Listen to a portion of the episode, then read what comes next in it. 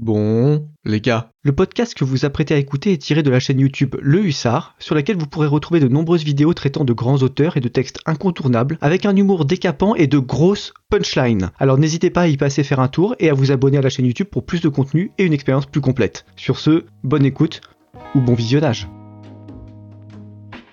Bon, les gars, si j'en crois les stats YouTube, vous avez bien kiffé les épisodes sur Céline, foncez les regarder si c'est pas déjà fait, grâce auxquels vous avez découvert le petit monde de dingue autour duquel gravitait ce grand auteur. Parce que, faut bien l'avouer, dès qu'on parle de notre Gus, les maîtresses interlopes, les amis peu fréquentables, les accointances politiques suspectes et les rivalités sordides ne sont quand même jamais loin. Bah ouais, malgré son immense talent, Céline c'est pas forcément le mec avec qui t'as envie de te siffler des moritos l'été face à la mer. Le mec, quand il est pas occupé à poucave ses collègues à la commandantour la plus proche comme l'énorme arriviste de l'occupation qu'il est, il a l'art de s'acoquiner avec des gens à qui toi, tu ne confierais même pas le dernier de tes boutons de culotte. Et bien sûr, son éditeur ne faisait pas exception. Robert de Noël, c'est son petit nom, c'est clairement le mec le plus magouilleur que tu puisses concevoir, le genre de gros poisson qui nage entre deux eaux, tape du fric à tout le monde, couchote à droite à gauche et finit, littéralement, suicidé de trois balles dans le dos, officiellement pour se faire raqueter sa tunasse, officieusement, peut-être, parce que sa disparition aurait quand même arrangé beaucoup de monde. Intriguant, non? Du coup, aujourd'hui, histoire de vous prouver que l'édition n'est définitivement pas le pays des bisounours, que le monde du livre est un biotope aussi dangereux que la jungle équatoriale en période de mousson, et que tromper sa femme avec une aventurière sans scrupules et lui céder tous ses biens pour espérer échapper à la justice n'est pas franchement la meilleure stratégie à court, moyen et long terme pour espérer devenir centenaire à la grande époque de l'épuration, je m'en vais vous présenter un peu notre bonhomme,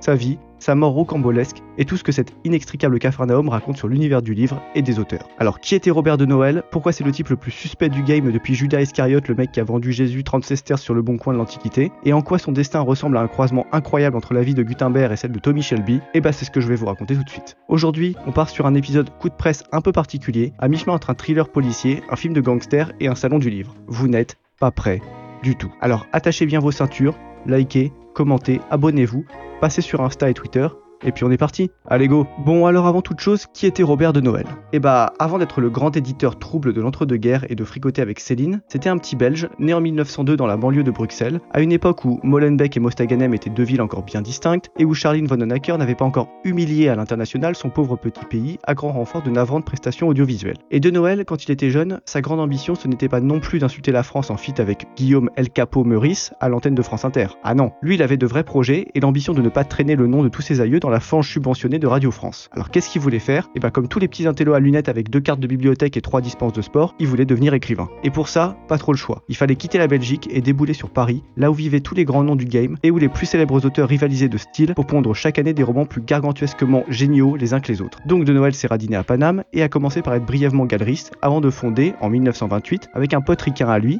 Bernard Steele, les éditions De Noël et Steele, qui avaient l'ambition de révolutionner autant l'édition que, disons, l'invention de la roue a révolutionné les transports en commun. Et à l'époque déjà, le grand rival des mecs comme ça, qui ont la prétention d'enjamber tous les rageux pour se confronter direct au boss du game en mode speedrun de l'imprimerie, c'était Gallimard, dont la maison bien installée publiait à peu près tout ce qui se faisait d'important. Donc là, vous devez sûrement vous dire que De Noël a pris une veste et qu'il a dû revoir ses exigences à la baisse. Et bah pas du tout. Malgré quelques débuts difficiles, il a vite attrapé Gallimard par le col et il a commencé à lui asséner des petites calottes humiliantes en faisant rentrer dans son catalogue tous les petits génies que l'autre nabab présomptueux refusait ou tous les grands auteurs qu'il délaissait depuis un petit moment. Et croyez-moi, ça faisait du monde. Alors bien sûr, le plus connu de ces clampins, c'est Louis-Ferdinand Céline, qui publie son Voyage au bout de la nuit dès 1932, frôle le Goncourt, reçoit le Renaudot et impose du même coup à la postérité littéraire un texte formidable que Gallimard avait refusé dans un premier temps, l'archouma total. Mais on aurait tort de s'arrêter à ce seul succès. De Noël, c'est vraiment le type qui a signé tous les gros bonnets de son temps. Antonin Artaud, Aragon, Elsa Triolet, Jean Genet ou encore Sigmund Freud, si vous cherchez un almanach des grands auteurs des années 30, essayez le catalogue de De Noël et Style, c'est que du très lourd. Mais en parallèle de ces belles réussites, comme tout ça se passe dans les années 1930, il y a une sale manie qui commence à prendre de l'ampleur dans la société française et qui consiste, de manière assez inexplicable je dois dire, à prendre une bande de tailleurs du sentier et de marchands de falafel du marais pour la cause de tous les maux politiques du pays. Et ce genre de névrose pathologique, très fréquente chez les teubés qui cherchent à reporter sur autrui la faute d'avoir raté leur propre vie, elle se manifeste en Allemagne dès 1933 et commence ensuite à gangréner les élites intellectuelles françaises durant toutes les années 30. Cocorico. Et le moins qu'on puisse dire à ce sujet, c'est que De Noël il est vraiment ambigu. Vous voyez dans Peaky Blinders quand Tommy Shelby commence à magouiller en même temps avec Mosley et avec les cocos Et bah Roro, il nous fait la même. Le mec avec ses costards de start BG timide et ses carabistouilles de ministres macroniens, franchement, il est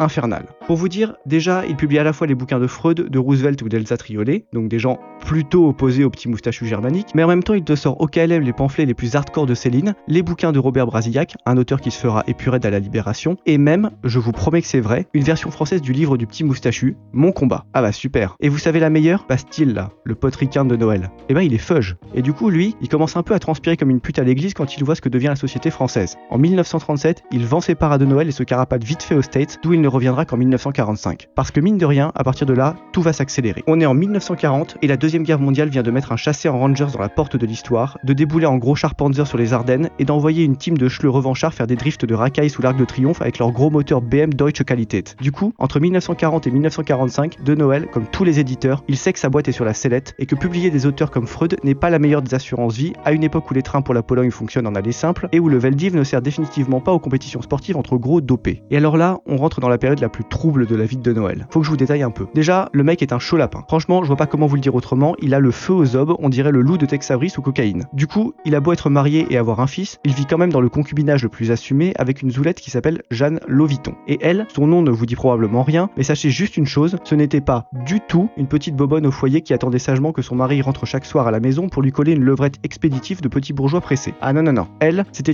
énorme aventurière. Diplômée en droit, journaliste, maîtresse de Paul Valéry, romancière à succès et énorme intrigante, elle met le grappin sur Robert le Lapin en 1940 et acquiert peu à peu une immense influence sur lui. Et ça, on va le voir, ça va se révéler très dangereux. Donc, Roro file le parfait amour avec sa montre religieuse de poche, il publie les pires textes haineux de tous les temps sans une once de vergogne, il ouvre sa maison d'édition aux capitaux allemands histoire de récupérer des millions de subventions auprès de la team Bonzarien à une époque où le CNL et ses subventions bidons ne sont pas encore là pour ajouter un siphon de plus sur le budget déficitaire de notre pays, et il gratte même, en 1941, un pour expliquer à tout le monde pourquoi les textes les plus sulfureux de Céline sont des chefs-d'œuvre à porter au pinacle de la littérature. Bref, le type est mouillé jusqu'au cou, il est in the sauce comme le dernier des bœufs bourguignons, c'est sans appel. Et si vous croyez que c'est tout, vous n'y êtes pas. De Noël, c'est vraiment le type qui pousse jusqu'au bout le concept de magouille éditoriale. Parce que ce que je vous ai pas dit, c'est que s'il garde sa maison officielle de Noël à partir de la fin des années 1930, il entretient en parallèle plusieurs autres boîtes plutôt interlopes dans lesquelles il publie des textes euh, disons pas très Charlie. Déjà, il y a les éditions de la Bourdonnais, jusqu'en 1939. Mais ensuite et surtout, il y a les nouvelles éditions françaises, qui lui servent à publier les pires torches-boules imposées par l'occupant allemand, genre euh, Comment bien faire chauffer votre four à 1500 degrés? ou Guide des horaires de train vers Stalingrad. Et comme si ça ne suffisait pas, ils fondent aussi les éditions de la Tour en 1944, histoire de publier quelques bouquins incognito quand sa trogne commence à figurer tout en haut du Hall of Fame des turluteurs vichistes. Donc ouais, De Noël, c'est le mec le plus trouble de tous les temps, qui a bien senti que le vent de l'histoire allait finir par tourner. Et comme vous connaissez bien votre chronologie, savez déjà que l'AS Nuremberg a pris une sacrée calotte dans le museau face à l'AC Stalingrad durant la saison 1944-1945 et qu'en conséquence, les petites racailles blondes qui étaient venues passer leur Erasmus non consenti à Paris pour y soulever des zoulettes françaises par pack de 12, eh ben ils sont obligés de fuir rapidos de l'autre côté du Rhin. Et ça, soyons clairs, ça ne fait pas du tout les affaires de Céline, qui s'est carapatée au Danemark dès 1944, et encore moins celle de son éditeur, De Noël, qui lui est resté à Paname. Et là, j'aime autant vous dire que Roro, il a le trouillomètre à 9000 tours minute. Dressons, si vous le voulez bien, une petite liste non exhaustive des gens qui veulent sa peau en août 44. Vous avez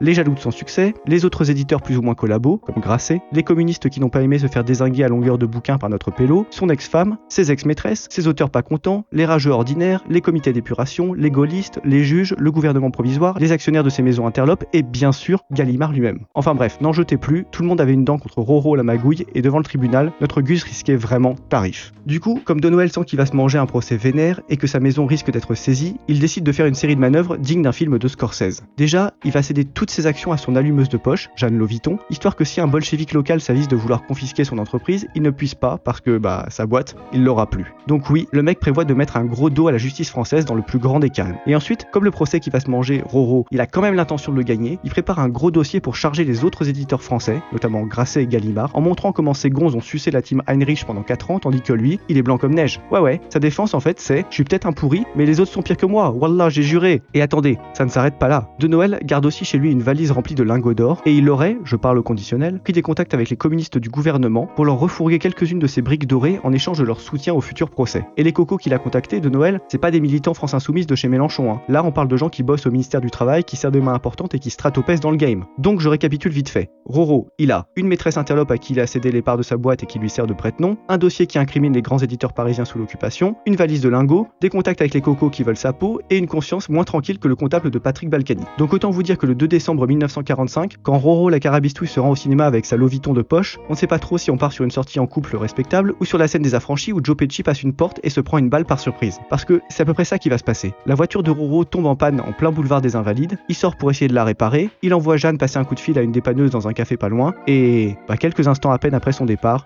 il se prend trois bastos dans le dos, bim, mort sur le coup. Mais alors me direz-vous, qui est responsable? Eh bah, je vais être franc, on ne sait pas exactement. Il y a des suspects plus probables que d'autres, mais soyons clairs, tout le monde avait intérêt à ce que Roro disparaisse. Pour vous dire, les premiers gus à avoir découvert le corps, ce sont Guillaume Anoto, un avocat radié du barreau de Paris, donc plutôt un type suspect quoi, et Pierre Roland Lévy, un magistrat communiste qui revient tout juste de petites vacances forcées dans l'est de l'Allemagne, si vous voyez ce que je veux dire. Et pour être franc, leurs dépositions sur l'assassinat de De Noël sont plutôt très floues, à tel point que la police a fini par conclure que Roro avait été flingué par des Zazou. Oui oui, Zazou c'est le mot de l'époque pour dire jeune, qui en voulait à sa tunasse alors que le mec avait encore 12 000 francs dans son portefeuille après qu'on l'a refroidi. C'est une vraie fortune. Et la suite de l'histoire, bah j'aime autant vous dire que c'est pas un happy end. Comme Jeanne Loviton a toujours les parts de De Noël en sa possession, plutôt que de les rendre à la veuve de Roro et à son fils, elle a tout gardé pour elle avant de revendre à Gallimard, le pire ennemi de Noël, en 1951. Ah oui, parce que je vous ai pas dit, comme Roro est mort et que son dossier d'accusation contre les autres éditeurs a mystérieusement disparu avec lui, Gallimard a été plus ou moins blanchi de toutes les accusations à son encontre et il a pu reprendre sa maison, que vous connaissez tous aujourd'hui. Et la valise de lingots, bah un peu comme la valise des manuscrits de Céline, elle disparaît dans le sillage de cette sombre affaire, et la veuve de notre pélo a même eu du mal à payer les funérailles de son mari infidèle, ce qui fait que notre Gus là, de Noël, aujourd'hui il est à la fosse commune.